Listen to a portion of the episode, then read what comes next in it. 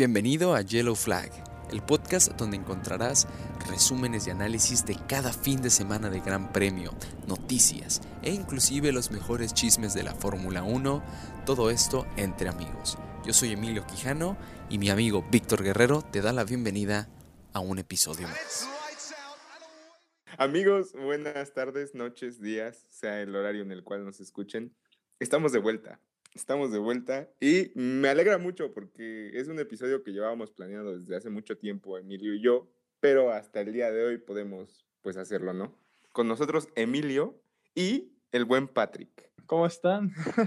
pues muchas gracias que, que, me invitaron, ¿no? Ya lo llevamos planeando un ratito y pues me hace muy feliz poder estar aquí con esta invitación tan apreciada, ¿no?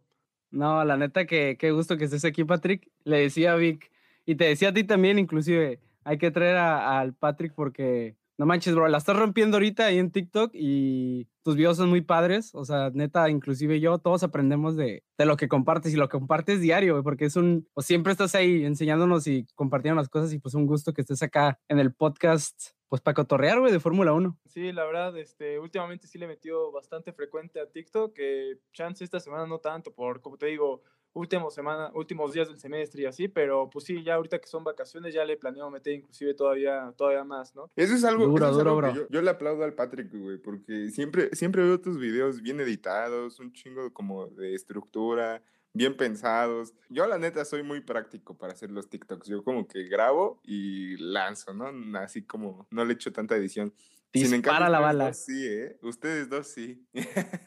sí, es todo un arte, ¿no? Todo un arte de compartir TikToks. Pero bueno, estamos aquí para echar el cotorreo de, de ya, ya se viene el Gran Premio Race Week y grandes noticias, chicos. No sé cómo vieron esta semana o estas semanas. Yo creo que ha pasado mucho. O sea, yo siempre creo que la Fórmula 1 toda la semana nos da de qué hablar pero en específico esta no nos ha dejado de sorprender como algunas otras, ¿no?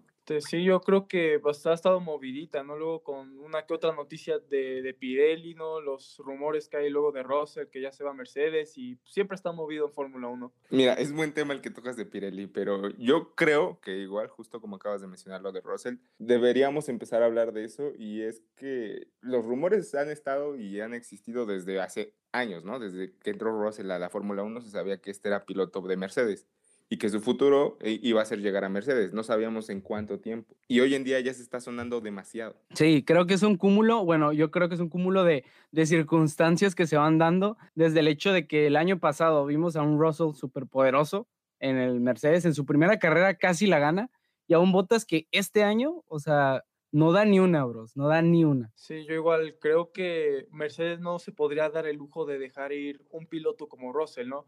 Y pues ahorita es un momento muy bueno ya para subirlo, porque pues Bottas ya no está dando el rendimiento que había dado en años anteriores, o tan siquiera está cerca de Hamilton, ¿no? Sí, justamente eso. Yo creo que, bueno, lo básico que hemos visto de Bottas en estas temporadas, eh, bueno, a lo largo que va de la temporada, ha tenido tres carreras en las cuales no ha puntuado. Por fallas de mecánicos o por cualquier falla, cualquier cosa ajena a él, puntuar para Mercedes es sumamente importante, sobre todo en una temporada que está tan justa, ¿no? No, y luego se están jugando ahora contra Checo, o sea, eso es lo que ellos discutían y todos como que nos preguntamos en el inicio de la temporada de que si Checo iba a ser o no un lastre para, para Mercedes, y lo está haciendo, porque en este caso debería de estar Botas con Checo ahí dándose duro y no ver a un Bottas que está súper atrás y a un Checo que le está generando a Red Bull. Y, o sea, lo vimos el fin de semana pasado o antepasado. Luis Hamilton fuera y donde Bottas quizás pudo haber recuperado algunos puntos, tampoco estuvo. Ah, bueno, o sea, iba a decir que también no ayuda mucho pues, el equipo, ¿no? Que luego le hacen las paradas en pits tan malos, problemas que tiene dentro del equipo, ¿no? Igual esa falta de apoyo puede influir bastante como en el pensamiento, en la mentalidad que trae Botas en un fin de semana de carrera. Yo creo que Botas ahorita no siente como el apoyo del equipo y pues se están notando los resultados, ¿no creen? Sí, ¿tú crees? ¿Tú sientes así que, que, Mercedes ya le está dando como que la espalda a, a, Botas, así literalmente, de que ya, este es tu último año, güey, eh, muchas gracias por estos años con nosotros. Sí, güey, yo también comparto eso con Patrick, güey, o sea, la neta, güey, o sea, ninguna de las cosas que hace Mercedes para con Botas ha sido correcta. O sea, yo creo que la mayoría de las veces en, la que, en las que Botas no ha puntuado ha sido casi casi por culpa de Mercedes, desde malas paradas, desde errores. ¿Y por qué a Hamilton no le pasa nada de eso, güey? Simplemente es que Hamilton siempre trae suerte. O sea.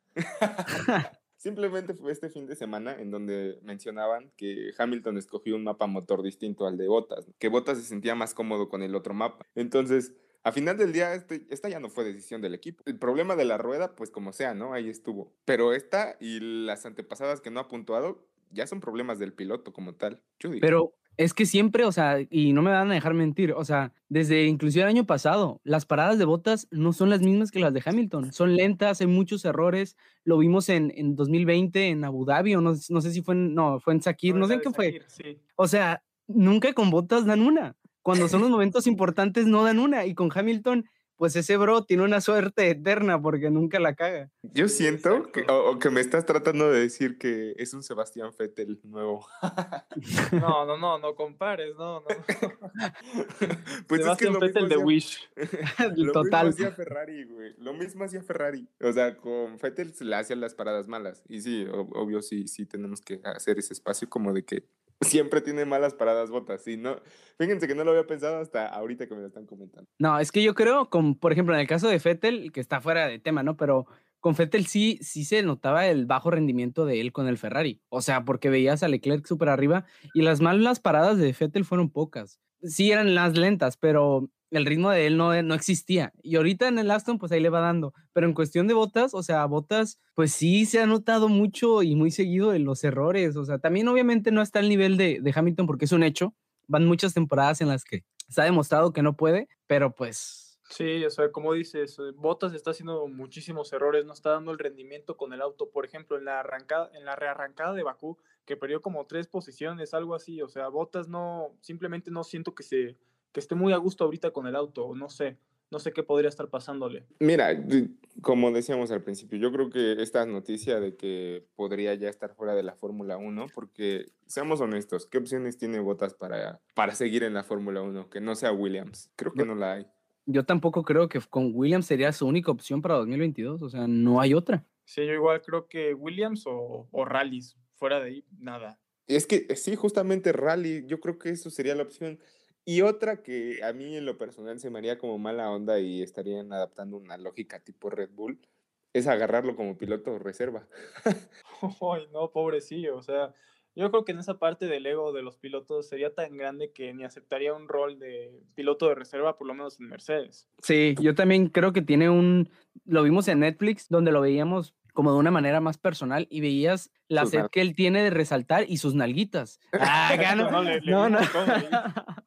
No, pero, o sea, ya en serio, o sea, veías tú que es un piloto que quiere resaltar y como dice Patrick, yo tampoco veo que diga o que doble la mano y diga, ¿sabes qué? Me voy a ir a una reserva, a ser piloto reserva o a una escudería inferior. Imagínate, es como si tú estás en la cima del mundo y de pronto te bajan y te dicen aquí vas a estar, O sea, duele. Es que, es que sí, estás en la cima, estás en el top, estás en lo alto. Pero, ¿cuántos años llevas en lo alto?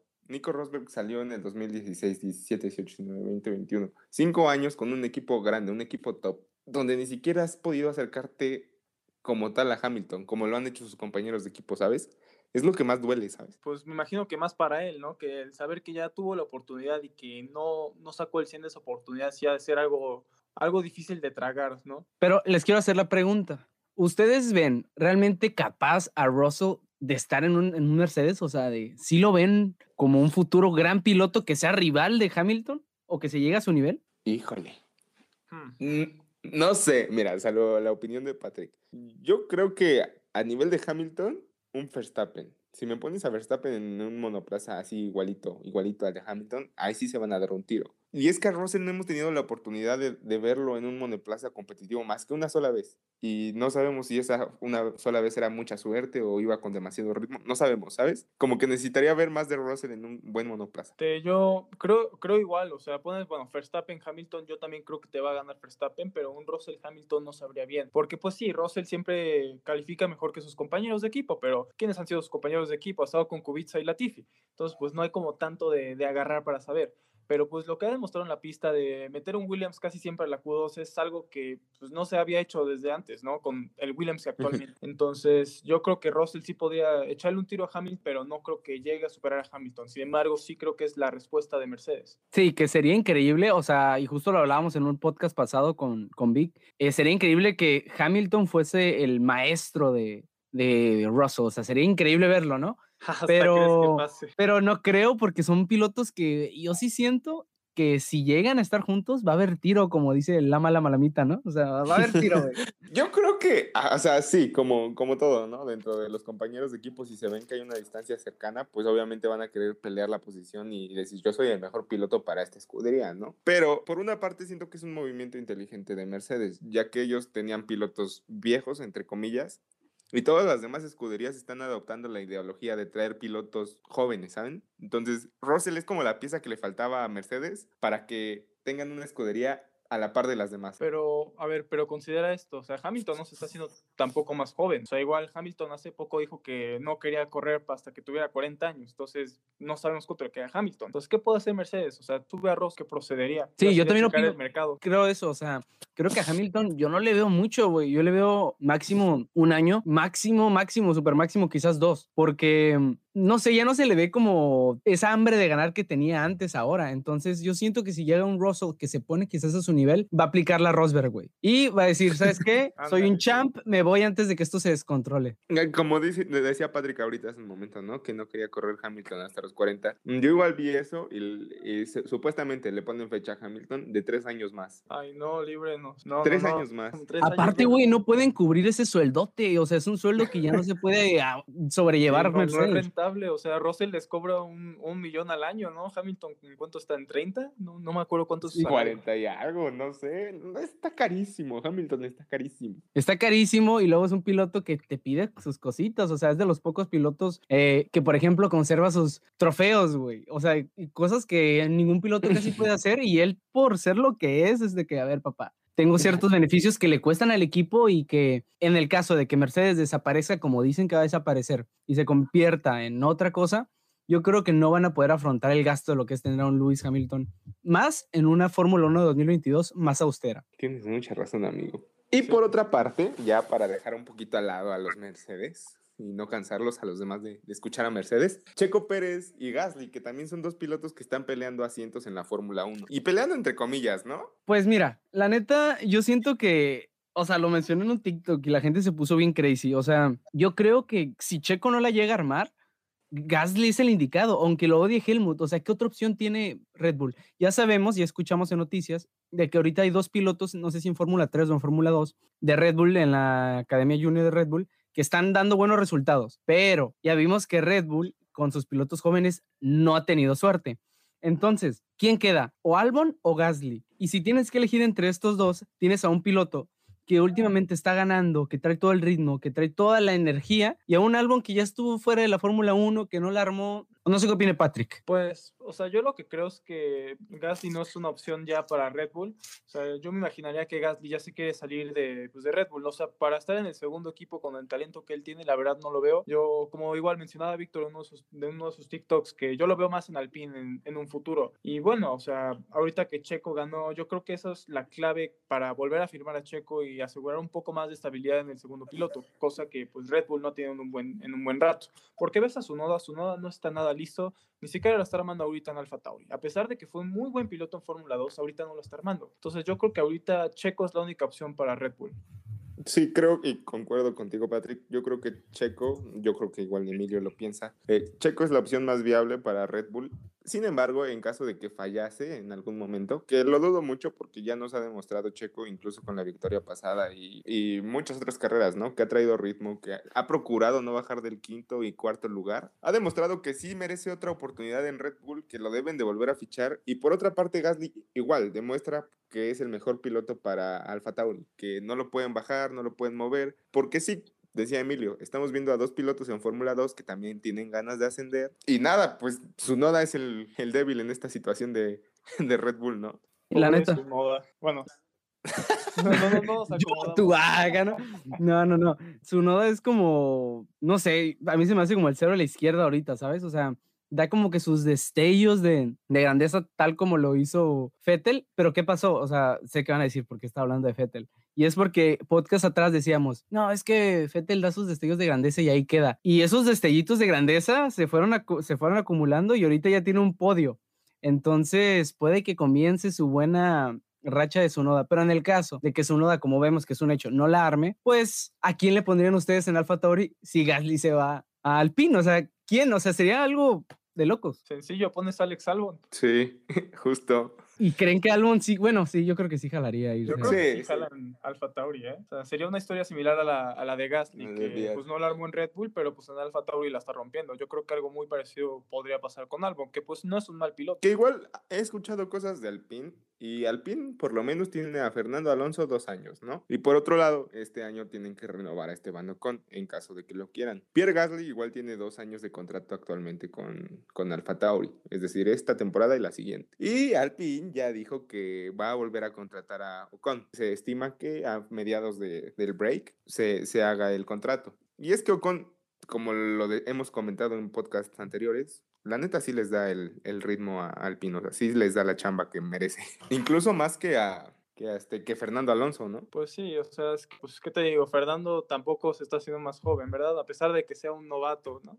Como dije, pero, pero fuera de la categoría sí es difícil reacostumbrarse al monoplaza. Pero yo creo que Fernando ya va a dar los resultados una vez tendiendo más como para el final de la temporada. Eh, no sé cuánto tiempo se vaya a quedar Alonso, pero tampoco le veo mucho tiempo. Entonces, sabiendo que Alpine le encantan los pilotos franceses, sí es una opción bastante viable Gasly una vez que acabe su contrato con Alfa Tauri. Sí, yo creo que lo de Alonso, o sea, fue como un cáliz, ¿no? Una prueba de fuego a ver si el gran campeón volvía durísimo. Y creo que no, o sea, no. Entonces, yo digo que máximo le renueven el año que viene. Si sigue igual, yo creo que este bro o se retira o agarran a Gasly facilito. A mí me habían dicho, o bueno, yo escuché que, que Alonso iba nada más para ayudar a mejorar el monoplaza, no tanto para... Entre... O sea, sí, al final del día contratas a un piloto para que te dé resultados, ¿no? Que igual traer a Fernando Alonso a la Fórmula 1 era como pum, un boom de marketing, porque tiene un chingo de fanáticos. Claro. Sí, definitivamente. No, y es real, o sea, llegó Alonso para desarrollar el monoplaza de Alpine, pero no creo que sea tanto lo que aporte, porque pues no hemos visto un gran desarrollo, entonces pues ojalá, ojalá Alonso se, se aliviane y pues lo veamos otra vez en el top. Está cabrón, amigos.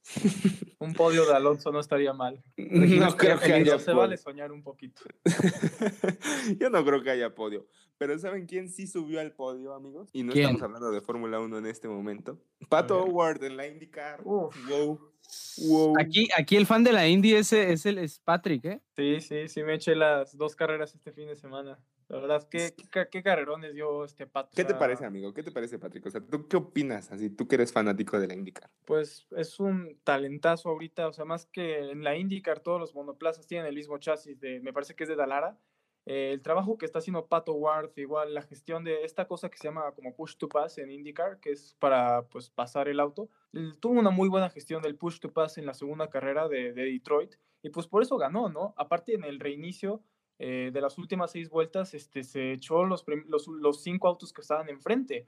Entonces, eso, eso es puro talento de Pato Ward y también un poquito de suerte con la bandera amarilla, ¿no? Pero la verdad es que ahorita Pato Ward la está rompiendo, sigue siendo un piloto joven y con muchísimo futuro por delante. Quién sabe qué vaya a pasar, pero yo le veo muy buen futuro. Sí, sí, definitivamente. No, justo como decía Patrick, o sea, creo que arranca en décimo sexta posición. Eh, nos corrígeme, Patrick, si estoy mal. Y justo, o sea. estás correcto. Justo cuando se reinicia la carrera, bueno, se pasa lo que sucede en pista, empieza a rebasarlos desde el inicio, o sea, cuando se mete el safety car, eh, empieza a rebasar a, a, todos, o sea, bueno, mismo a los cinco, cinco primeros. segundos le sacó al líder, o sea, sí, segundos. estuvo increíble, o sea, estuvo emocionante, yo me aventé esas últimas seis vueltas y, y dije, wow, o sea, este vato los rebasó como sin nada, o sea, increíblemente en una pista chiquita con paredes, güey. Sí, que igual como dice Patrick, tuvo suerte, ¿no? Porque hubo dos banderas amarillas, me parece. Eh, al principio como que uno se fue a estallar contra el muro y la siguiente a, a Grosjean se le incendió el carro, ¿no? oh, gran momento, ¿eh? Gran momento de Grosjean. No me digan que no vieron ese video en el que se baja con el extintor, güey. No, pues le llegaron los flashbacks de Vietnam, bro. O sea. Sí, sí, sí, en chinga que se sale del monoplaza y busca un extintor y como que hasta se enoja, ¿no? De que los Marshalls ayudan y ese güey no pudo hacer nada. Lo empujan, ¿no? Lo jalan. ¿Qué tino tuvo Grosjean esta semana? No le fue nada bien, dos este, retiros en la IndyCar, pero pues bueno, pues es interesante ver cómo reaccionó cuando el monoplaza se volvió a incendiar. Eso ya no me... La neta, sí, yo creo que Pato estuvieron como que dando mucho hype en eso de que podría subir a McLaren. Tiene su test de pilotos jóvenes. en diciembre, a final de Abu Dhabi. Entonces, ¿quién sabe? ¿Ustedes creen que pueda subir a McLaren F1? Yo, es que está difícil, pero no lo veo imposible. O sea, porque bueno, ahorita tienes a Richardo que todavía no está al 100 con el monoplaza. Richardo me parece tiene un contrato de dos años. Y si no lo arma Richardo, ¿para qué le pagas tanto dinero a un piloto que no te, que no te lo está armando cuando puedes subir un, un joven piloto? Pero la otra es, estás armando un muy buen proyecto. McLaren va mejorando año con año para subir un, un novato. Entonces es como la, la cuestión. Yo la neta, o sea, yo siento que el proyecto Howard va orientado 100% a la Indy.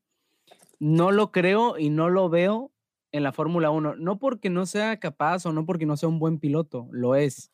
Pero ya está grande, hay muchas promesas en la Fórmula 1 actualmente y creo que sacar a un Ricciardo en la altura del juego que estamos y a un McLaren que normalmente no es cruel con sus pilotos, no lo veo posible. Yo creo que lo van a apoyar y lo van a impulsar durísimo para que la rompa en la Indy, porque se acaba de convertir actualmente en el de los pocos pilotos mexicanos, o si no es que el único, en llegar al top en la Indy. Entonces, yo creo que su proyecto va más orientado a desarrollarse como un talento en el automovilismo americano que irse a Europa. Eh, Sí, mira, por una parte les doy la razón y por otra, este, mencionaba Patrick, ¿no? Daniel tiene contrato de dos años con, con McLaren.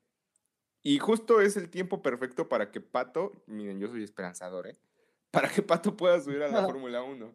Porque tienes, dale otra oportunidad a Pato para que compita de nuevo en las 500 millas de Indianápolis, para que se arme un, una temporada increíble con la IndyCar el siguiente año.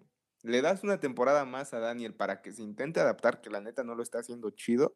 Y si ya no te funcionó, entonces sí ya puedes subir a Pato, ¿no? Sí, yo, yo creo lo mismo, pero pues primero no hay que cantar victoria. Me encantaría ver a Pato en la Fórmula 1, pero hay que recordar que tiene que estar, porque cuando ganó Indy Lights este, redujeron los puntos del campeonato Sí. y ahorita tiene la oportunidad perfecta para tener una superlicencia y dar ese salto posible a McLaren. Espero que pase, pero pues tiene que ganar el campeonato o no me acuerdo si en segundo lugar también se la dan.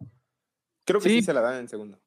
Pero cabe destacar, no sé si recuerdan, o sea, Pato ya estuvo en pasos de llegar a la Fórmula 1, o sea, estuvo en la academia de Red Bull, estuvo hablando con Helmut y no la armó, o sea, no la armó en categorías inferiores, no estuvo al nivel y por eso acabó en la Indy, entonces muy pocos saben eso, o sea, muy pocos saben que, que él estuvo a punto de llegar a la Fórmula, estuvo en fórmulas y, y con Red Bull y no pasó, entonces, no sé, ojalá yo también soy esperanzador y me encantaría ver a, a Pato en la F1, pero pues yo creo que hay trabajo por hacer y ojalá la rompa este año para que lo termine y termine luego en Abu Dhabi arriba de ese bello McLaren. Como decía Patrick, este, ¿bajaron los puntos de la temporada de la Indy Life o qué era, Patrick? Eh, de la Indy Lights. Porque había menos pilotos y y estuvo, estuvo con, con Red Bull, como menciona Emilio. Pero a final del día, como que Helmut le dijo a, a Pato de, no, pues muchas gracias por estar aquí. Lamentablemente nuestros caminos no se pudieron unir como yo esperaba, pero pues cada quien por su lado, ¿no? Ay, Pero Entonces- pues el Helmut se pone bien malito con todos. Sí, ese güey está pirata, la neta.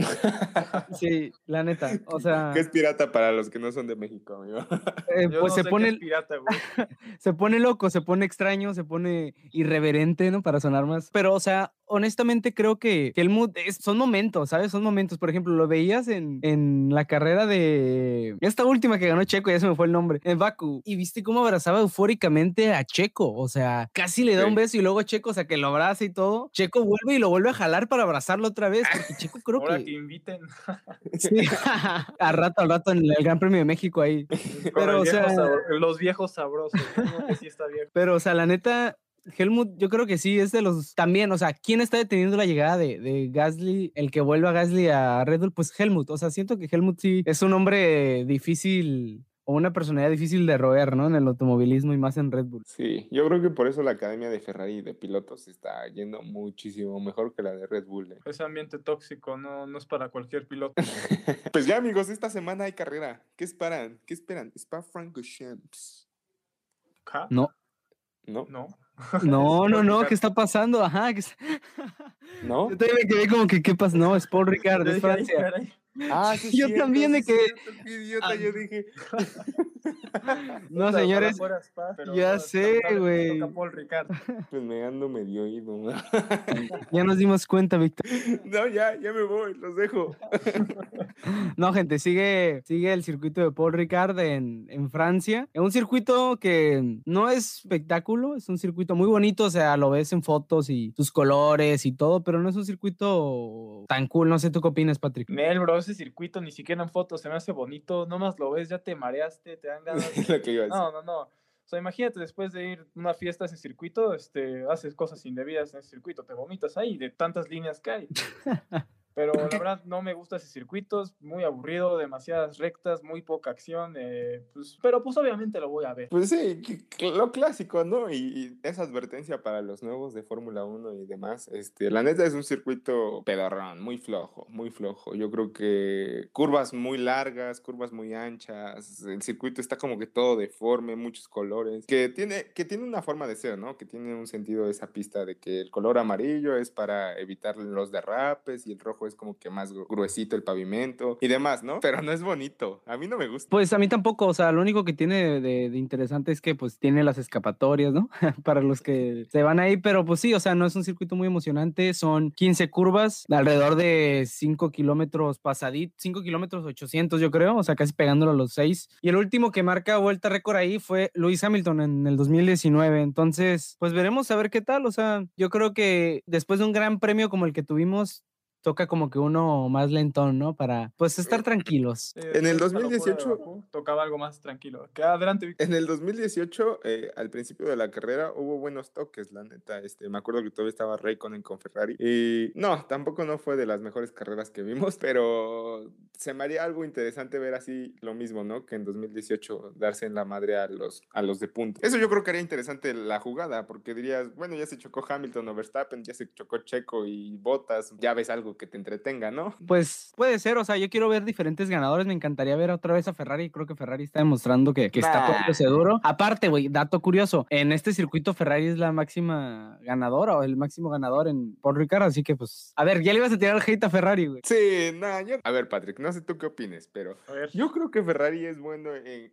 lo dije en TikTok ya, este, es bueno en circuitos callejeros, pero malo en circuitos normales, rápidos, ¿sabes? Yo, Yo creo, creo. lo mismo, pero más que nada es de, de que sea bueno en circuitos callejeros, es que fueron suertudos en circuitos callejeros con, con los choques que hubieron que se llevaron la pole position. Entonces no les veo mucha, no creo que vaya a tener buenos resultados Ferrari en Paul Ricard, sinceramente. No, Pues, pues ya me voy yo también. Ay, no, pero, o sea, yo sí la neta tengo esperanza en, en Ferrari, o sea, me da mucho gusto verlos un poquito arriba, pero tienen razón, en eso sí tienen razón.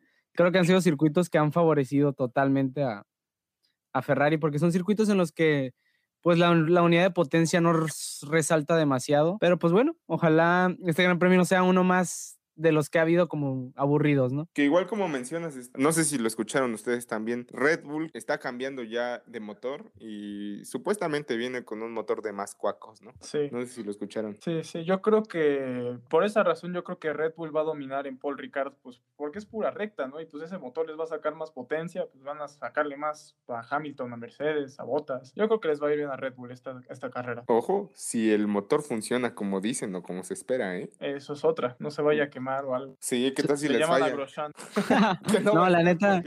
Sí, la neta, el problema de fiabilidad va a ser algo súper delicado para Red Bull este fin de semana porque motor nuevo, pues más potencia y demás, pero pues la fiabilidad es un tema delicado cuando se trate de una unidad de potencia distinta porque pues no la conocen, no tiene, digamos, eh, millas corridas, entonces a ver, a ver cómo se adapta. Ojalá sean muy rápidos porque me encantaría ver otra vez a Red Bull arriba, ¿eh? Estaría bueno que en las prácticas libres este, tuvieran errores, tuvieran fallas, porque así les da tiempo para prepararse a la carrera, ¿no? Eh, que, que es lo que más ti- tienen miedo, ¿no? Yo digo. Sí, yo, yo creo lo mismo, tienen que probar los límites del motor antes de, pues, entonces meterle la mejor configuración posible para Francia, pero pues como, como digo, no creo, me imagino que ya tienen los estudios correspondientes, todo perfectamente calculado para, pues, hacer el mejor trabajo posible en, Fra- en Francia. ¿Cuáles son tus expectativas, Patrick? ¿Quién crees que gane? Pues sinceramente yo creo que se lo llevan a Verstappen, eh, va a levantar al gorilita con, con la llanta, que me encanta ese trofeo. Ay, a, mí, a mí no, a mí no, está bien, ojete. Se me No, hace hermoso. se me hace, yo creo que del mejor,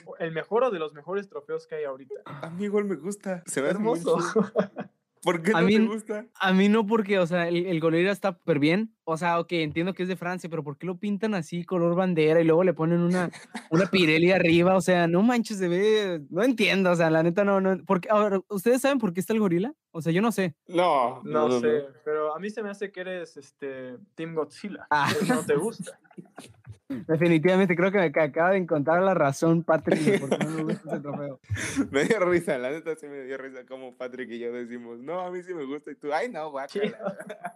No, es que la neta, o sea, A no si entiendo... alguien se investiga para un TikTok qué significa el trofeo, ¿no? Alguien que lo suba. Sí, sí, sí. Al rato, ¿no? Los tres subimos un video de qué significa el, el gorila en, en- en- Pero de hecho, es más, miren, vamos a, voy a dedicarme ahorita. Estoy viendo información rápida y de qué es ese gorila, porque la neta tengo curiosidad. Miren, dice aquí en este artículo que el diseño del trofeo fue encargado por un artista francés que se llama Richard Orlinski y es uno de los diseños más reconocidos del de este pues artista y se llama Wild Kong, o sea, como simio o no gorila loco, ¿no? Y la, la figura dice que tiene la figura de King Kong, de hecho, y es una, este, el, pues todo tiene que ver con patrocinios, al parecer tiene que ver con Pirelli, ah, que es un gran tema que ahorita mencionó Patrick, y que en otras partes del- de la figura del mismo gorila representa el paddock, el podio y no sé qué más cosas. Entonces, pues al parecer mame. es, es mucho, mucho mame. eso. Sí, sí, sí. Yo solo veo gorila, gorila chido, me gusta.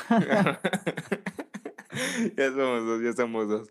Ahora, bueno, que, gracias por tocar el tema del gorila, amigo, y por esa información que cura. Eh, la- la neta, trae la llanta de Pirelli y Pirelli nos falló este fin de semana pasado, ¿no? ¿Nos podrá fallar una vez más? Depende de qué compuesto usan, ¿no? Bueno, yo creo. O igual, bueno, dijeron que fue por, por la presión que le metieron a los neumáticos, pero Pirelli siempre se lava las manos. No creo que les vuelva a pasar esta temporada. Sí, es que es algo muy común en la historia de la Fórmula 1, el que las marcas de neumáticos o que realizan el suministro de ellos en cada temporada defienden sus neumáticos, porque primero es su fama y su imagen, y segunda, o sea, hay una gran responsabilidad el que sepas que no tienes neumáticos seguros o estables. Eh, pero también quiero decir algo, o sea, se lava las manos, sí, en el caso de Verstappen y en el caso de Stroll. También se mencionó Pirelli que la estrategia adecuada era de dos paradas e inclusive lo dijo Vic también en el podcast pasado, que los neumáticos duros de esta carrera eran los medios de la pasada, ¿no? Entonces, puede que los hayan extendido y como dice Patrick, haya habido mucha presión en, en, en ellos, ¿no? Sí, o sea, Sí. lo vimos, digo, no es la primera vez que nos pasa algo así en la Fórmula 1 de que se nos pincha un neumático y ya todos nos volvemos locos, ¿no? Pasó en el GP de Gran Bretaña del año pasado, me parece que fue la segunda edición en la cual se poncharon las, los neumáticos de Hamilton y el, Ay, el que llegó a la meta así, ¿no? Sí, Sí, bien justamente. loco el final. Y ahí no vi que, que se quejaran, digo, igual el circuito exigía mucho y las temperaturas y demás, pero no fue el único piloto que le pasó, pues igual le sucedió a Carlos Sainz, ¿no? Entonces, siempre es el mismo tema con Pirelli, la neta. Silverstone ahí ya le estaban extendiendo la vida a los neumáticos, porque en Bakú se suponía que te aguantaban como 40, 50 vueltas, no me acuerdo. Bueno, como 40 vueltas te aguantaban. Y pues fallaron antes. Me parece que la de Stroll falló en la 31 y Verstappen igual, más o menos por ese rango. Entonces, ahí no deberían de haber fallado. Que por una parte Sí. yo agradezco mucho que fallen, la neta. Ah, claro. Pues mientras no le pase a Checo, feliz. O sea, güey, me hubieras visto este fin de semana en Azerbaiyán. Neta, yo cuando vi a Verstappen chocar dije, güey, ya ganó Hamilton de nuevo, pinche suertudo. O sea, que cosas así pasen, me hacen más Fórmula 1. Yo digo. Totalmente, totalmente. Y quiero, y quiero destacar un tema, y ya aprovechando que tenemos a, a Patrick aquí, porque justo hizo un video sobre una eventualidad que pasó y que cambió y alteró el, el- la, el resultado de la carrera en Azerbaiyán, que fue lo que le pasa a Hamilton con el Magic Break. Eh, y gran video que hizo Patrick, que se, se puso bien viral, ¿no, güey? Sí, sí, sí impulsó bastante. Ya, ya, ya era hora que tocara. Y mi pregunta va, ¿ustedes creen que llegue un Hamilton que después de lo que vivió en, en Azerbaiyán, llegue más humilde, más, centra- más mentalizado o llegue bien ardido, bien loco, bien crazy? A mí me dio risa, no sé a ti, Patrick, pero ah, en la conferencia de prensa pasada que le hicieron a Hamilton de algo que aprender, para mí no, el equipo sí.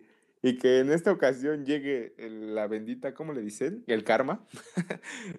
me pareció excelente, güey. Qué bueno que, se le, que le pasó a Hamilton. Eh, yo, yo creo que va a ser un Hamilton de siempre. ¿no? Bueno, un Hamilton sereno. Pues Hamilton casi no comete errores. Él sabe que es una eventualidad muy difícil que pase, Entonces vamos a ver, yo creo lo mismo de Hamilton que decía, yo no tengo errores, el equipo hace los errores, tal, tal, tal y tal. Yo creo que va a ser el mismo Hamilton de siempre, no creo que se ponga loco ni nada, va a intentar hacer lo mejor posible con lo que tiene ahorita en el Mercedes. Totalmente de acuerdo. Yo creo que ahorita como que su objetivo es de pinche Verstappen, ¿cómo le hace?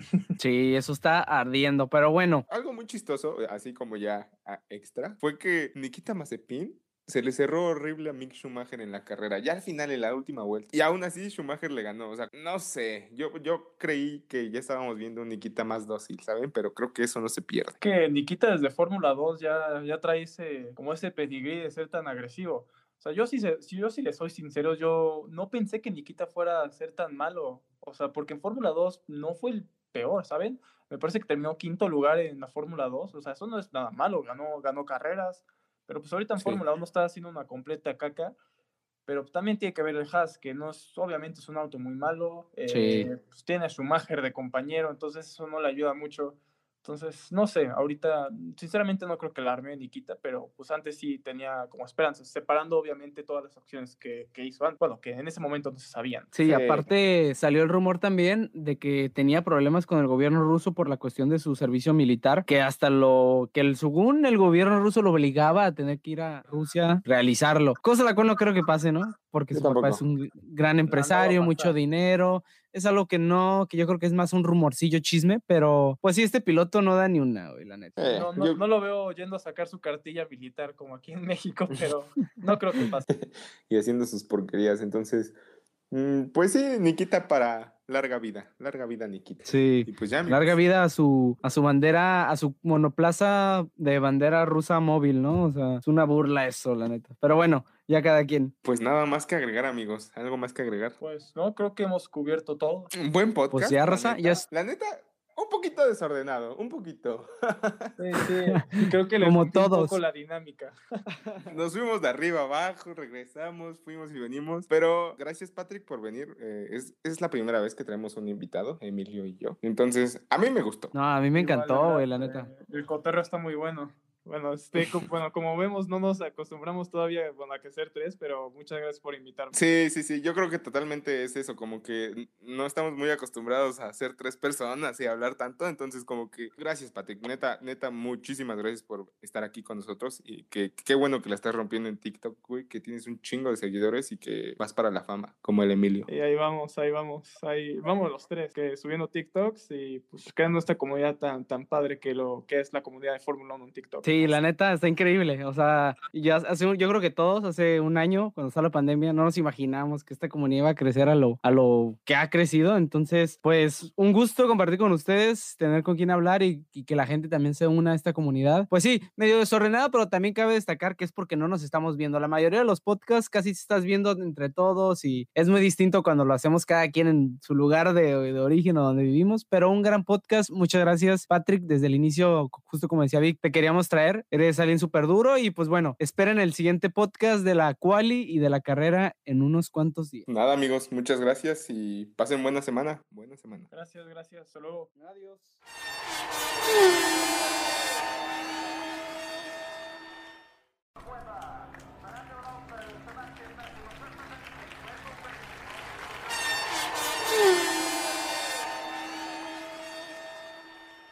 Bienvenido a Yellow Flag el podcast donde encontrarás resúmenes y análisis de cada fin de semana de Gran Premio, noticias e inclusive los mejores chismes de la Fórmula 1, todo esto entre amigos. Yo soy Emilio Quijano y mi amigo Víctor Guerrero te da la bienvenida a un episodio más.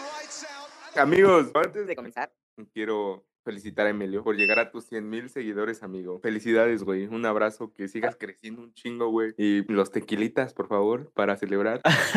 ah, perro, esto no estaba en el guion, eh, esto no me lo esperaba.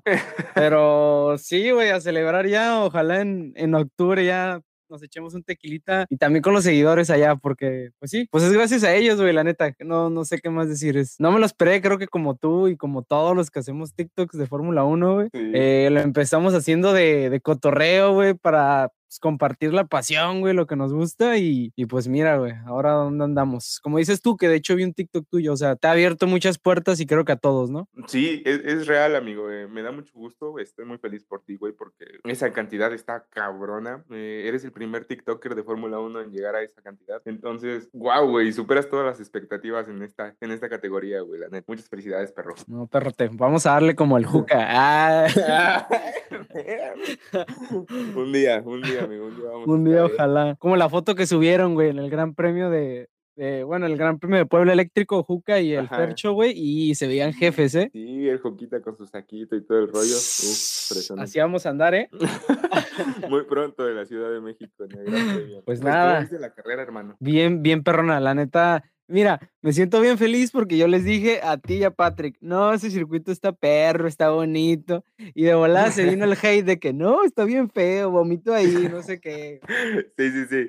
Hay que aceptar que no somos los únicos. eh, creo que eres uno en un millón de los que apoya este circuito. Porque, pues sí, no nos había sorprendido en muchas carreras. Pero viene y nos saca de órbita. Sí, fue chiripazo, ¿no? Yo siento que fue chiripazo porque, o sea, ya hablando en serio, el circuito en sí no es un circuito que nos diera grandes premios para nada buenos e inclusive los mismos narradores lo decían y la gente y nosotros.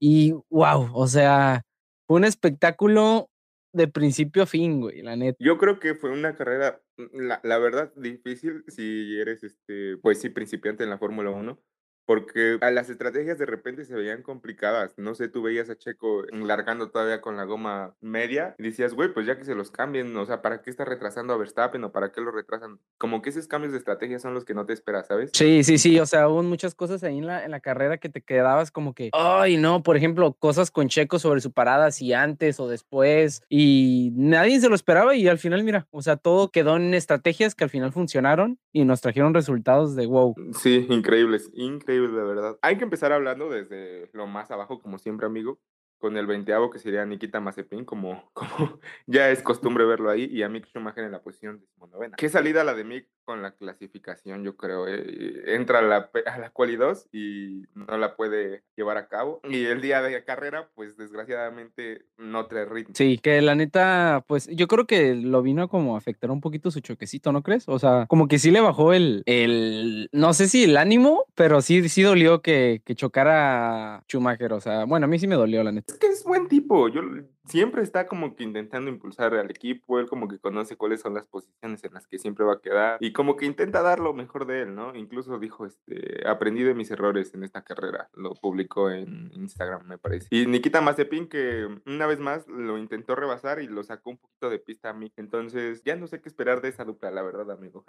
¿Tú qué crees? Pues, o sea, lo decimos cada, cada fin, güey. O sea, la neta nunca veo que. Es que no, no hay nada más que puedan hacer. O sea, lo único que puedo esperar de esa dupla es que adquieran experiencia en este año. Es lo único que les deseo. Que Nikita, pues, deje de, de ser tan bravo, porque, pues, ya viste eso que le hizo a, a, Mick en, Azerbaiyán. En Azerbaiyán, lo que vimos hace antier, ayer, eh, tampoco estaba así como que bien ver ese tipo de acciones en, en un piloto que es tu compañero. O sea, bro, se están peleando la última posición, ¿por qué haces eso? Sí. ¿Sabes cómo? Sí, sí, sí. Entonces, nada más espero que maduren, o sea, que madure tanto Mick, porque Mick ya es un gran piloto, y que Nikita entienda que tiene que acoplarse, pues. Sí, yo creo que sí es eso, ¿no? Eh, digo, ya está de más hablar de ellos porque siempre son las mismas cosas. Sí. Siempre es Mazepin intentando darle lo mejor a, a Haas y con eso, mejor entre comillas, pues llevándose entre las patas a Mick, ¿no? Entonces, mm, pues no me gusta y siempre es lo mismo, ya está ni deberíamos comentarlo. La neta, o sea, me, me he cuestionado, fíjate, y, sea- y soy, soy realista, ¿eh? Me he cuestionado que a, a veces comentar tanto como a los, a los Haas y a los Alfa es como que mm, siempre están casi, digo, a los Williams, perdón, es como que mm, siempre están ahí en lo mismo, güey, o sea, Sí, y es como que también mala leche porque, pues, está gacho no comentarlos y decir, ay, no los voy a comentar. Pero, pues, bro, o sea, tú sabes, todos lo sabemos.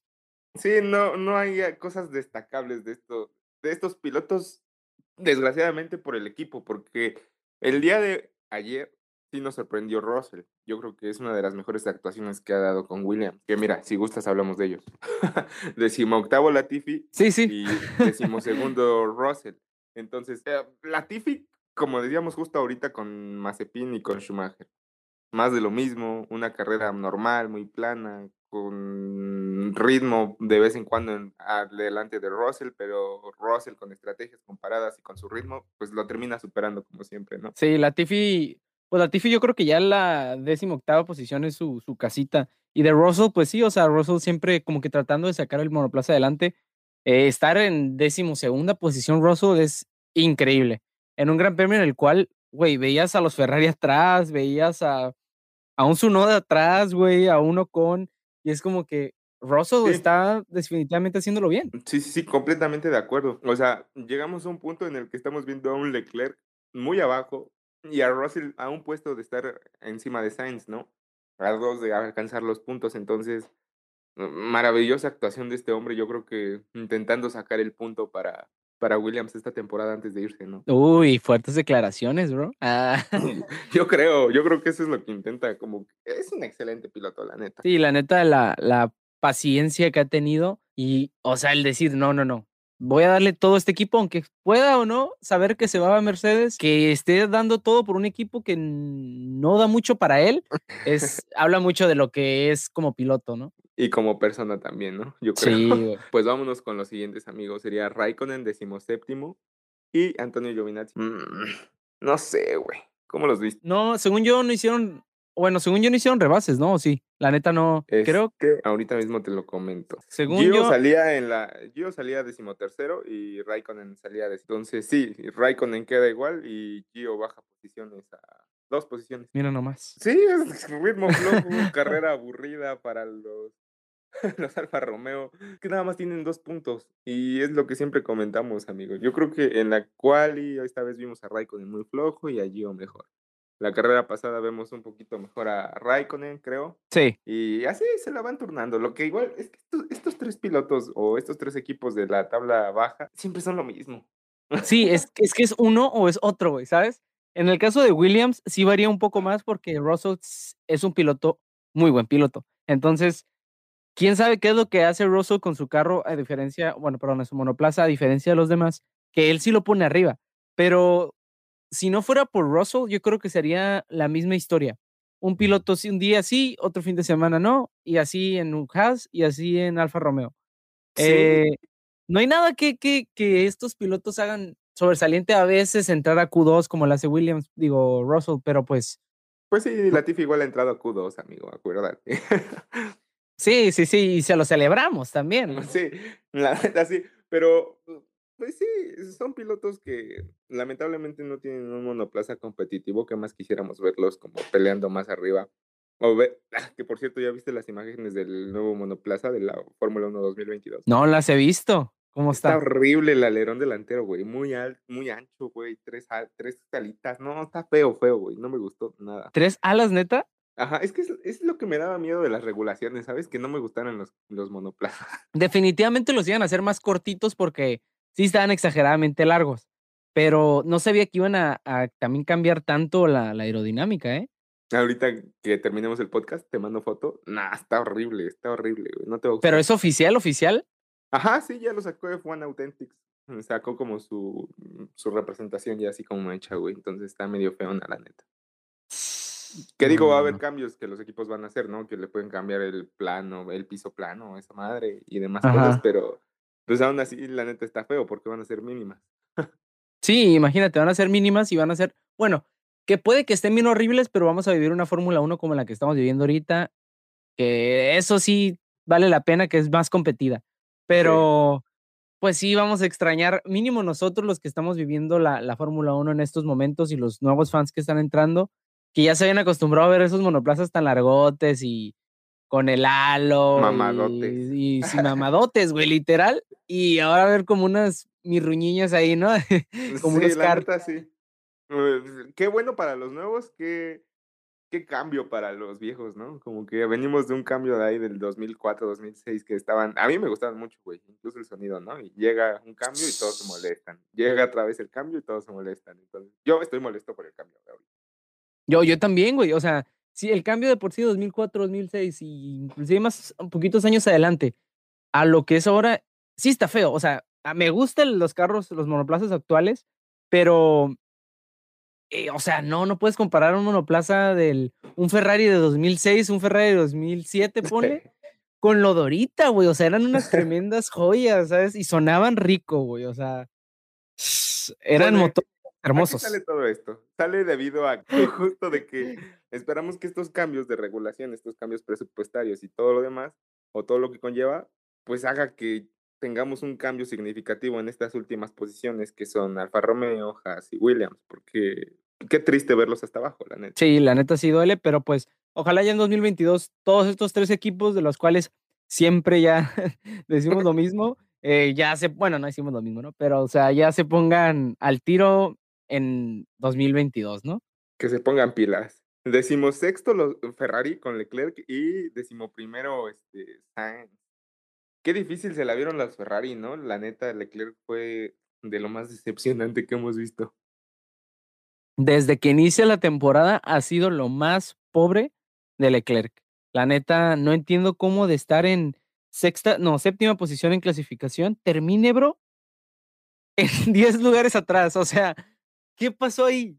¿Qué pasó ahí? Lo veías cómo lo rebasaban y lo rebasaban con una facilidad como si estuvieras hablando del mismísimo Yuki Tsunoda, ¿no? Mm, O del Sí, sí. mismísimo Haas, güey.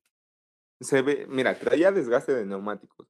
Como que su Ferrari no daba mucho en las rectas y este circuito yo siento que es mucho de rectas o, o curvas muy amplias, ¿no? Entonces, mm, lo veías un Ferrari como un poco de ritmo.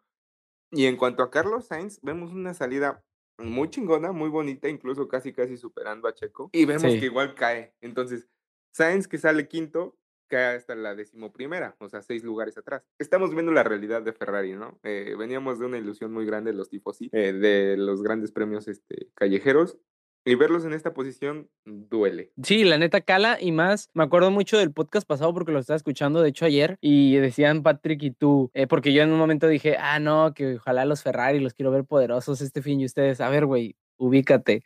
Eh, estos vatos no traen, no traen para estar en una pista así en lugares altos. Y se hizo eso. Justamente pasó eso. Eh, se relegaron. Pero es que, es que Vic, tampoco entiendo cómo es que se relegan tanto, güey. O sea, está. ¿Cómo Leclerc está atrás de un de un Giovinazzi, de un Tsunoda, güey, de un Rosso. Sí. O sea, algo pasó, no sé qué pasó, porque también Sainz se fue para atrás, no sé si fue el monoplaza que no se adaptó para nada al circuito, pero Leclerc, güey, en décimo sexta posición, wow. Y es algo bien chistoso porque al principio de temporada que decían como que los haters de Sainz, no, no va a poder con Leclerc si Leclerc es maestro. Sainz ha entregado mejores resultados en Ferrari de lo que ha hecho Leclerc en esta temporada. Que ojo, Sí. Nos ha hecho dos pole position, pero quien se ha llevado el podio y quien ha hecho unos mejores puntos hasta la fecha, quien ha destruido menos su monoplaza ha sido Sainz. Yo creo que Sainz ha hecho una, güey, desde el nu- minuto uno demostró que se adaptó a ese Ferrari durísimo. Sí. y se ve que lo, lo controla bien, lo controla chido y no se le ve como... Yo siento que la presión actualmente la tiene más Leclerc, ¿eh? Porque Leclerc ha cometido más errores que, que Sainz, creo yo. Sí, sí, sí, totalmente. Leclerc ha cometido errores, pues lo veíamos que no se adaptaba, no calentaba sus llantas, este, las desgastaba muy rápido, entraba a los boxes antes que todos, y esta estrategia pues le sacaba de pedo a Ferrari y los hacía caer caer caer.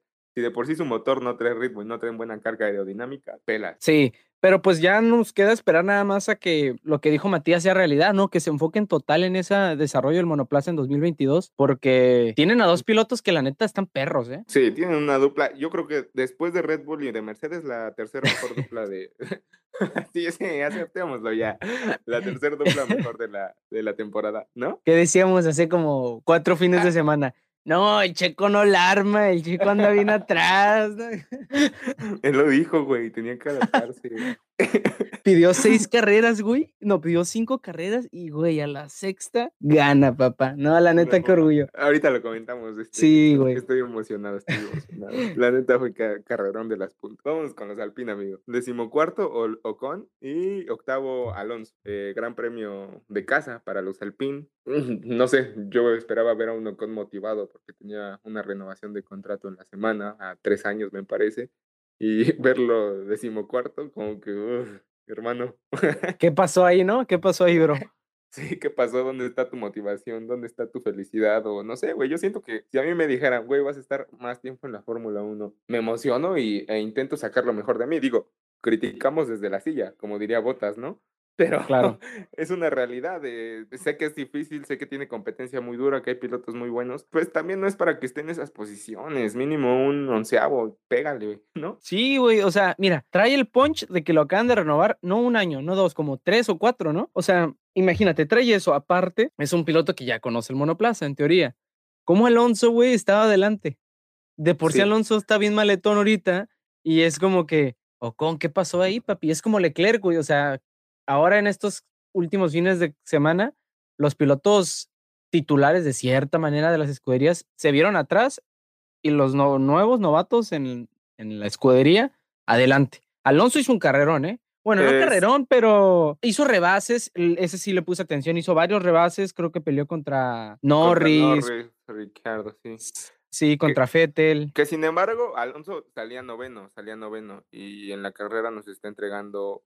Ah, no, Alonso creo que. Sí, salía noveno. Sí, sí, sí, sí, sale noveno. y termina octavo. Entonces, en realidad, solo avanzó un puesto. Pero hizo buena carrera, defendió, dio espectáculo, eh, trató de sostener a los McLaren lo más que pudo. Los McLaren definitivamente traían más ritmo y se vio que la dupla se estaba entendiendo. Que ahorita hablaremos de, lo de los McLaren, estoy enojado con Daniel. Este, muy bien por Alonso, avanzó una sola posición, pero lo hizo bien. A mí me gustó lo que hizo este fin de semana. Sí, la neta a mí también me gustó lo que hizo Alonso. Primer fin de semana que digo, ah, me dio espectáculo. Hay veces que selecciona aleatoriamente así durante las carreras como que onboards de distintos pilotos. Y en esta ocasión no agarré a Alonso, pero sí lo seleccioné durante como unos 10 segundos, ¿no? Y sí lo veía acá con buen ritmo, la neta estaba, se veía perra su conducción y todo. Sí, de hecho fue como que de los pilotos que más nos pasaron en cámara, ¿no? Era como lo más visto. Exacto. En otra posición, pues ya a los Aston Martin, que nuevamente Vettel noveno y Stroll décimo. Los Aston Martin yo creo que esa ya va a ser su posición de siempre, ¿sabes? Como que de octavo a décimo, no los veo más y de vez en cuando en, en onceavo. Sí, yo creo que ya llegaron como a su punto, ¿no? O sea, ya, ya pasaron ese vadito, ¿no crees? Como que ya, ay, Sí, como que Vettel ya se adaptó chido al, a- al monoplaza y siento que ahora va a estar por delante de Stroll, definitivamente, porque los grandes premios pasados lo ha estado. Ocon no traía mal ritmo, digo Ocon, este, Stroll no traía mal ritmo en Azerbaiyán, se le ponchó el neumático, lamentablemente, pero lo están haciendo bien los dos pilotos a final del día. La neta, increíble. O sea, yo creo que de las carreras, la escudería que para mí destacó enormemente fue Aston Martin. O sea, primero porque Stroll sale desde atrás, si no estoy mal, ¿no? Sí, que- Eh, a ver, también hay que hablar eso, perdón que te interrumpa, amigo. ¿Cómo abandona la vuelta Stroll, güey? O sea, ¿cómo en una Q3 abandonas una vuelta? No tuvimos la oportunidad de hablar de eso el sábado. Eh, pero haciéndonos güeyes en. en- no lo comentes, amigo. no comentes. A ver, Stroll abandonando una Q3 diciendo, ay, como que va floja mi vuelta, chingue su madre, nada. Choca Yuki y le caga todo, o sea, arruina todo por una decisión de un piloto. se, se le va todo, o sea, se le fue el fin de semana mentalmente, güey. Pero, o sea, no, y no solo Stroll le pasa eso, también Fettel con una que termina creo en Q2 eh, y queda en décimo segunda posición. O sea, dos pilotos que estaban fuera de la parrilla, de la parrilla inicial, güey. Sí, totalmente. Lo que sorprende es Stroll, que sí logró avanzar bastantes puestos, ¿no? A, a llegar a décimo, mm, salía décimo noveno. En teoría salía, sí, décimo noveno, porque Yuki salió del pit lane. Sí, se aplaude, ¿no? Creo que era lo mínimo que podía hacer por el equipo. No, o sea, es que está increíble lo que hizo Stroll, güey. O sea, hizo 9, 10 rebases. Así de fácil. O sea, llevó su monoplaza de estar al final a zona de puntos, aunque sea solo uno, pero lo metió. Y Fettel de estar en décimo segundo, en novena posición, con dos puntitos más, güey. O Sí. sea, es súper gran fin de semana para Aston, yo creo. Eh, me gustó mucho lo que hicieron, la neta. Sí, marcando la diferencia con los Alfa Romeo y los Alpine. Séptimo Gasly, amigo, y tercero, güey. Décimo tercero. Este, ah, mira, le aplaudo a Yuki porque avanzó. No llegó a los puntos, pero avanzó. No hizo lo que un Stroll ya experimentado, pero estuvo ahí. Me duele. ¿Dónde está mi Kvyat? Pues es que, o sea, la neta, su noda, ¿a quiénes rebasó, güey? ¿A quiénes podríamos decir que adelantó? A un Mick, a un Nick, a un Nikita, Tío. Raikkonen, a un Gio. Ponle que lo más destacable sería Leclerc. Pero, o sea, pues, güey, tiene un monoplaza para estar ahí, güey. Entonces, o sea, está bien. Llegó a décimo tercera posición. Este bro, la neta, no sé qué onda, güey. No sé qué pedo. ¿Le ves futuro en, Al- en Alfa Tauri? No, la neta, si sigue así, bro, no. O sea, si este año lo termina igual a como está ahorita, Que suban a Albon, ¿no? Sí, güey, fácilmente que suban a Albon y que se quede Yuki de reserva. Híjole, qué patada. Si no es que se les va, si no es que se les va Gasly a, a Alpine, que no creo, ¿no? Pero No, yo es- tampoco. este año no, pero, o sea, güey, Albon es un piloto que, que ya estuvo un Red, ya estuvo en un Red Bull y, mm, o sea, era malo, pero no tan malo, ¿sabes?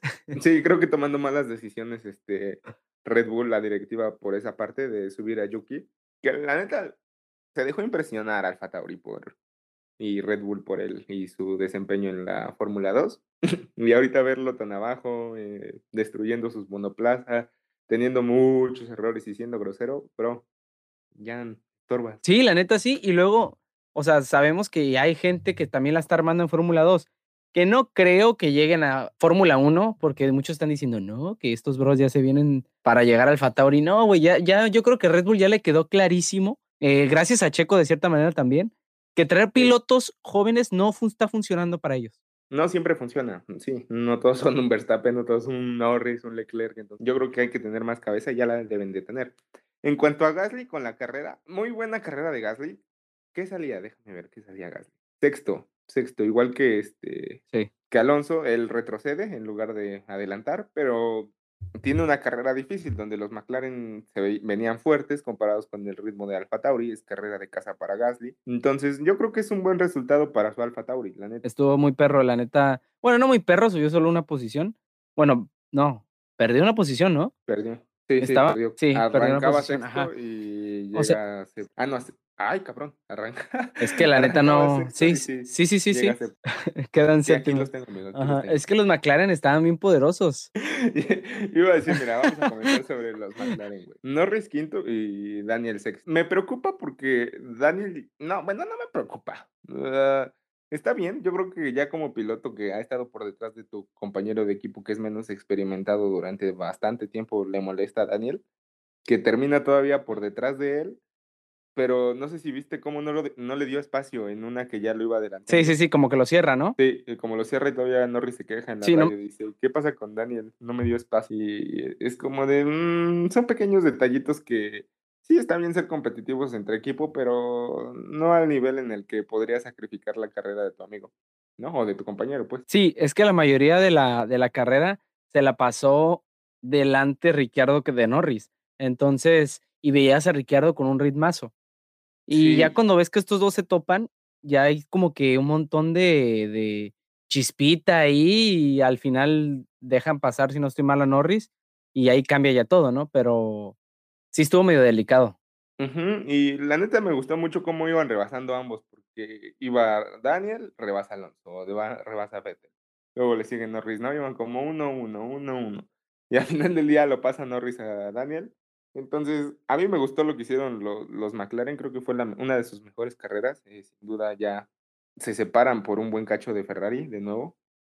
Y yo creo que si tienen ya este ritmo, si los dos pilotos están a ese nivel, ya son capaces de asegurar su tercer puesto en el campeonato de constructores. Sí, y ojalá lo, lo maten porque les cae muy bien el dinerito para desarrollar el monoplaza el año que viene y ya ver a todos más de los de arriba, más juntitos. Me encantaría ver a McLaren, güey, peleando con, con Red Bull inclusive. Entonces, ojalá se mantengan ese ritmo porque igual a Daniel le hace falta, o sea, a Daniel le hacen falta más fines de semana como este. Por cierto, voy, voy a dar ahorita un dato que, que lo vi en el TikTok de Patrick hoy. Este, Norris ha sido el único piloto que no ha, no ha destrozado su monoplaza y sigue puntuando en todas las carreras. O sea, chécate eso, güey. Que no destruye su monoplaza en... ¿En qué? En- En... En esta temporada, güey, que es el único que no ha, no ha destruido un alerón, que no ha roto algo y todos Oh, demás ya, ok, ok. ya hicieron algo. Ajá, sí. Sí, porque iba a decir Checo, pero Checo sí es cierto, tuvo su, su, su trompito ahí en, En en España. Imola, ¿no? Ah, sí, en Imola igual, que se da su trompo. Este, sí, sí, güey. Norris es el único que no ha este, destruido nada de su monoplaza y no le ha hecho gastar de más al equipo. Entonces, ¿qué más quieres? ¿Qué más quieres, McLaren? Ahí tienes a tu joyita. Norris, güey, es una, es una, un diamante hermoso, bro. Es, es algo, es algo muy, muy top, la neta. Y aparte que trae a todas las, las niñas locas y, y, pues es un gran piloto, ¿no? La neta, sí, güey. O sea, chécate ese, ese rollo de sus estadísticas. Es, es muy constante, sus, sus posiciones siempre son cuarto, quinto, tercero, cuarto, quinto, tercero, como lo comento en todos los episodios. Em, que no haya destruido nada hasta el momento y que haya sido el único piloto de igual forma que sigue puntuando hasta la séptima carrera, híjale. Es pura calidad, pa, pura calidad. Sí, la neta sí. Mira, ya vámonos con lo, con lo chulo, con lo coqueto. con lo que esperaban desde hace 29 minutos con 33 segundos. Botas cuarto y Hamilton segundo. Qué pelea, güey. Épico. ¿Cometemos a los cuatro de una vez? Yo digo que sí, ¿no? O, bueno, no, sí, güey, la neta, o sea, porque en general, ¿no? Sí, sí, porque la, neta, la pelea estuvo ahí, las cámaras estuvieron ahí y lo vieron, lo vimos todo.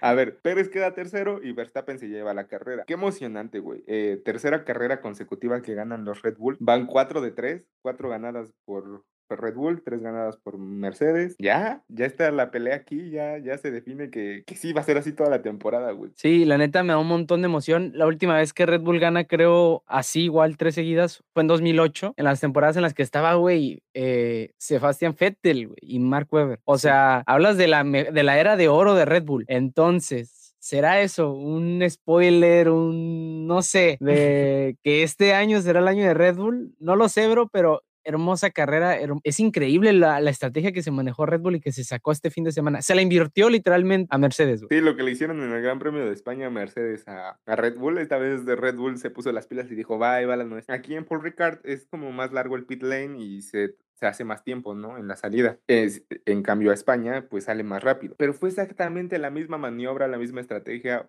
Fue lo mismo, se la devolvieron totalmente, ¿no? Sí, fue toma chango tu banana, literal. Eh, la salida justo, la salida del Paul Ricard es como son 25 segundos del todo el trazo de, entrada al pit lane y agrégale lo que se toman los ingenieros y mecánicos en pues reemplazar los neumáticos y todo lo que quieras, exacto. Y justo, o sea, yo creo que lo que pasó es que Max Verstappen hizo una vuelta increíble y no se la esperaba Mercedes. O sea, ¿qué pasó? En España vimos lo que hizo Mercedes. ¿Y qué hizo Mercedes? Mercedes jugó de cierta manera sucio y al momento que Hamilton iba, estaba a escasos metros del, de la entrada a, boxes, le decían box, box. Y güey, entra. Nadie se lo esperaba. ¿Y qué pasó con Red Bull? Con Red Bull escuchaste que Verstappen dijo claramente, estos neumáticos no me dan. ¿Qué pasó?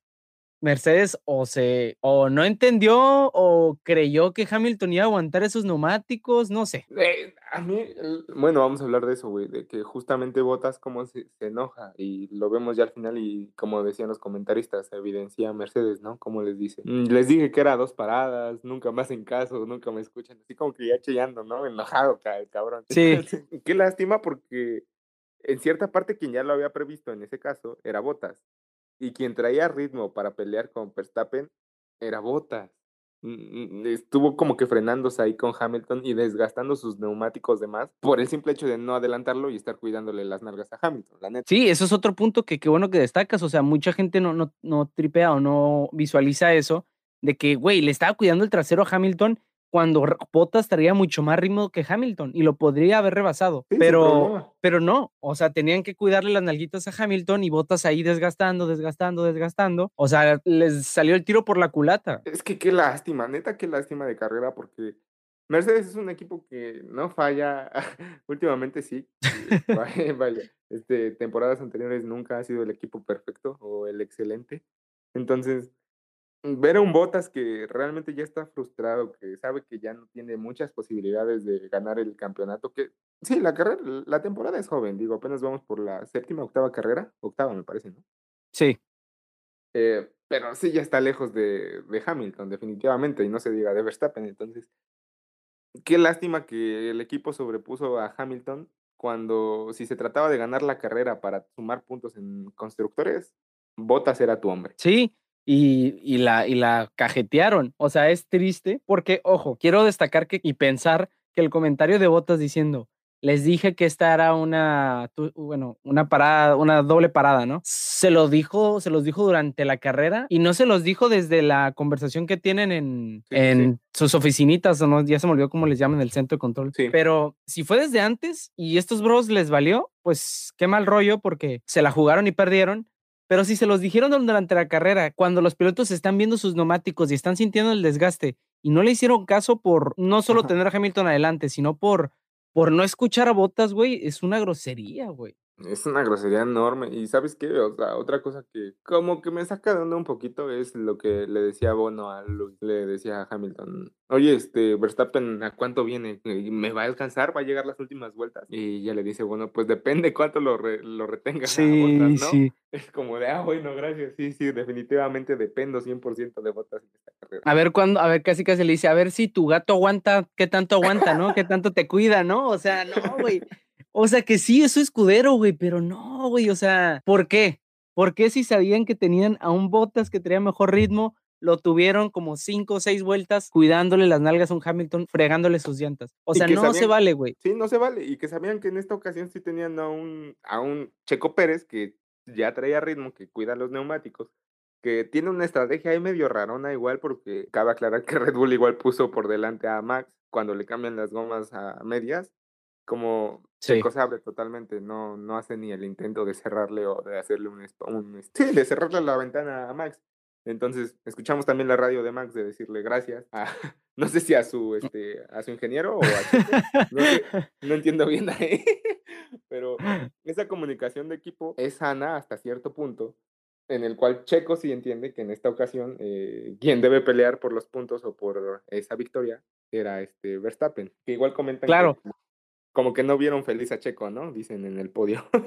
Nah, eso, eso es puro show. O sea, el, el fin de semana pasado yo subí en TikTok y muchos me dijeron, ay, pura polémica. No es polémica. O sea, en el TikTok pasado, lo que yo traté de explicar fue, en una parada que tuvo Checo, Checo tardó mucho más y pudo haber salido de, Ver- de Verstappen, de cierta manera, porque traía mejor ritmo, la vuelta más rápida y si su parada hubiera sido más rápida. Sí. ¿Por qué, qué dije esto y creé esta polémica que dicen? Es porque cuando entrevistan a Horner, Horner dice, es que Checo entró bien, entró bien largo y, y no sé qué y no sé cuánto. Ok, Checo entró bien largo, lo que quieras. O sea, está diciendo una mentira de cierta manera sobre una realidad. Sí. Ahora, la realidad es que querían a Max en el primer lugar y Checo lo sabía y Checo lo dejó pasar. Entonces, no hay que mentir. Obviamente hay un piloto número uno en Red Bull y sabemos que es Max. Y Checo, pues, sabe cuál es su, su lugar Sí. y pues órale, ¿sabes? O sea, Sí. aparte Checo ya había ganado un fin de semana pasado y yo siento que esa actitud seria que tuvo en el podio fue en honor y en, no honor, pero como en respeto a que Max tuvo esa amabilidad con él el podio pasado. güey. Que amabilidad entre comillas, ¿no? Porque se fue estamparo. Bueno, sí, se le ponchó el neumático. Mira, yo creo que venían completamente ambos pilotos en distintas estrategias. Eh, Red Bull sabe y conoce muy bien las, las deficiencias y las cualidades que tiene Checo Pérez. El cuidado de sus neumáticos, como sí estaba, mu- lo veíamos como a 9 segundos, a 8 de botas. Y al final del día, cuando a botas que no sabe aguantar tanto unos neumáticos, se le pierde ritmo, pues Checo ya es cuando aprovecha, ¿no? Que igual Checo tuvo este, como que seis vueltas antes, bueno, seis vueltas más frescos los neumáticos, ¿no? Ambos venían en distintas estrategias, eso sí, eh, es indudable, ambos este, tenían distintas metas, ambos le hicieron cosas distintas, y al final del día Checo no se va con las manos vacías, se va con un, con un podio, con un tercer lugar, y un doblete para Red Bull, que como equipo es más que perfecto. Sí, es hermoso, fue hermoso lo que vimos, la neta. O sea, definitivamente Checo, Checo hizo lo que por fin se le contrató para hacer, ¿sabes? Hacer el sándwich a Red Bull o estar ahí en medio. Y Sí. eso es lo que querían, es lo que ocupaban. Entonces, ahora Mercedes yo creo que ya se está dando cuenta de qué es lo que se viene y nada más queda que Checo se ponga fin, fino los, las clasificaciones, Vic, porque yo no lo veo, güey. O sea, sí, lo celebramos y todo, pero no trae nada en la clasificación Checo, ¿eh? Sí, es que está muy, muy en duda o muy en juego este, es esa parte de Checo que en clasificación no está como que muy presente. Entonces, eh, mira, yo sí entregando ya los resultados desde Mónaco. De Mónaco para acá ya entregó como que las cosas bien y Red Bull no ha hecho las cosas mal también como equipo. Entonces, no queda más que aplaudirles, la neta, porque han estado superando a un equipo que es excelente en todas las carreras. Sí, eso sí es cierto. La neta, pues felicidades por Red Bull. Eh, no me lo vas a negar, fue épico cuando baja Max de su monoplaza y se abrazan, güey. Eso fue, bro. Sí, fue como de huevo, güey, llegamos abrazos, ¿no? O sea, mm, yo sentí chingón, eh, me emocioné un buen, la neta. Mm, Un fin de semana espectacular, se viene el Red Bull Ring. No sé, es un circuito de, si no mal recuerdo, la vuelta más rápida es de unos 5, ¿no? En clasificación. Sí, creo que sí. Entonces, un circuito muy rápido que yo digo que los Ferrari, de nuevo, van a ir fatal. Entonces, no sé qué esperar de los Mercedes y de Red Bull en la siguiente carrera. güey. La neta, mm, güey, es un circuito bien icónico. Aparte es el favorito de Netflix, ¿no? Como siete carreras de la temporada ahí, güey.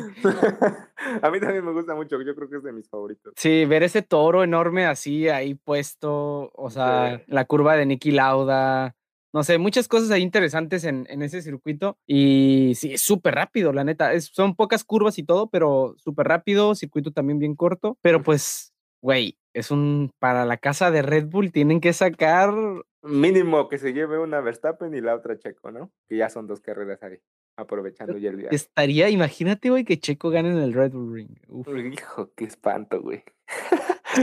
Amigo, ¿qué calificación le das a Paul Ricard? Cuéntamelo todo. Uy, yo creo que un, se lleva un 9, un 9, un 9. Sí, sí, yo también me voy Sí. con un 9. No le echo el 10, no, no fue a Azerbaiyán, pero sí, me voy con un 9. Me voy muy contento porque es algo que no esperábamos, algo que nos sorprendió. Eh, se llevan los gorilitas bonitos a su casa, que no te gustan. Sí. Entonces, está chingón, güey. A mí me gustó mucho. Sí, est- estuvo, estuvo perrón, o sea, tampoco exactamente se compara con Azerbaiyán. Pues en sí la carrera estuvo, el espectáculo estuvo adelante, la neta. Sí. Y... Pero nada, estuvo muy perro, la neta. Las estrategias, eh, que fue difícil de comprender, que no nos los esperábamos, que esperábamos un fin de semana flojo donde a mí me mandaban mensajes y decían Francia, es sinónimo a dormir, ¿no? Entonces, güey, nadie se durmió. Todos bien despiertos, güey, así. Güey, o sea, yo creo que todavía hasta las últimas cinco o no, siete vueltas, todavía veías a Checo en cuarto, o sea, decía, ay, qué perro lo que está haciendo. Max, güey, Red Bull. Y de pronto ya cuando vimos lo que empezó a pasar en las últimas cinco fue de que, uh, la la. o sea, Uh, y, y el rebase que le hizo Max a Botas, no me vas a negar que estuvo divino, güey. Tapen a Botas, que pasan en chinga, con un chingo de velocidad. Oh, sí, sí, sí, sí, güey. Uy, que casi se tocan, ¿verdad? Sí, güey, no. Sí, pinche rebase güey. espectacular, güey. Imagínate qué velocidad iba. No. Ahí se vio, y, y viste cómo frena botas, güey. Yo más me Sí. paniqué, dije, este bro se va a salir y va a valer. No, güey, sí estuvo increíble la carrera, la pelea estuvo muy buena de las puntas, entonces tu 9 bien merecido, amigo. Sí, totalmente. Ahora queda, pues dos, ya, una semana, otra vez Gran Premio y otra semana y otra vez Gran Premio. Pues vamos a estar bien al tiro, ¿no? ¿O qué? Sí, hay que estar aquí al pendiente y cada vez mejor porque la competencia en el podcast está viniendo dura, ¿no? No, la neta, competencia sana, la neta, competencia sana, me da mucho gusto porque eh, yo ya, ya platiqué, bueno, no platiqué, pero ya ubico a las, a, a las personas que se van uniendo a la Fórmula 1 en cuestión de podcast y pues qué cool, pero pues sí, hay que echarle para, para mantenernos, para estar ahí, Para mantenernos en el podio. Para hacer el Red Bull de, de los podcasts, porque pues para Mercedes todavía no llegamos porque ese fútbol Marte o fútbol caliente, no sé cómo se llama ese de Spotify, está duro de vencer, güey. Cañón, no sé cuántas, cuántas reproducciones tenga, de verdad. Siempre nos quedamos P2, P3, P2, P3. Sí, güey. Esos vatos están muy duros, güey. Sí, no bajan, no bajan. Pues nada, amigo. eh, muchas gracias, amigo, por platicar nuevamente conmigo la carrera. eh, gracias a los demás que nos están escuchando. Y pues nada, algo que agregar, amigo. Pues nada, eh, pronto eh, estoy ahí haciendo logística para que el podcast ya esté en, en YouTube y lo y ya para los que no tienen ni el podcast, bueno, no tengan iPhone o no tengan Spotify, pues se vayan ahí a YouTube y a ver si ya hasta nos armamos unos grabándonos, ¿no? ¿O qué? Sí, sí, sí, totalmente. Unos este, ya viéndonos mínimo en Zoom, ¿no? Sí, para darle más, más calidad, pero pues bueno, estamos viendo eso. Eh, muchas gracias, Vic, igual a ti. Y pues se viene también próximo invitado a ver qué, ¿Qué quién le cae, ¿no? Que ya tengo uno en mente, güey, ya tengo uno en mente justo en un, en un live que hice a las 3 de la mañana, güey. Mencioné a un youtuber, güey, quizás lo ubiques y, y, y se llama Iván Expósito. Ah, no. lo ah, ubicas? Sí, sí, sí, sí, lo ubico, que igual habla de Fórmula Un ¿no? español, güey, un Español, español. Sí, güey. Es, ese bro, ese, a mí la neta yo no sigo a nadie en YouTube, güey, de Fórmula 1. Te lo juro. No porque no quiera, sino porque no acostumbro. Pero ese bro me ha salido y lo he visto y se me hace que trae buen cotorreo. Y en ¿Tienes ya un, en un live, güey, lo mencioné porque me... Pues es a lo que voy. En un live lo mencioné, güey. Y un seguidor me di- les dije yo, si pues si quieren que este güey le caiga al podcast o platicar con él, envíenle mensaje y no sé qué. Y un seguidor me envía a los dos días un mensaje y me dice, mira, ya le dije a Iván y no sé qué. Y él le respondió, güey, y le dijo como que, ah, ¿quién es? Y no sé qué. Pero ya no, no, no me he puesto a... A chambearla ahí. Y las ganas, a ver si estaría de huevo. huevos, güey. Tarea de pelotas, sí, sí. Bienvenido, ¿no? Sí, Pues la neta. Entonces voy a ver eso para que pues le caiga y tener a, por fin a nuestro primer invitado internacional, tío, ¿eh? Internacional como los oyentes. Hostias. pues muchas gracias, amigo. Este, muchas gracias a los demás por escucharnos. Sin más, nos vemos la próxima semana. O esta misma, más bien. Esta misma, muy posiblemente. Amigos, adiós. Adiós.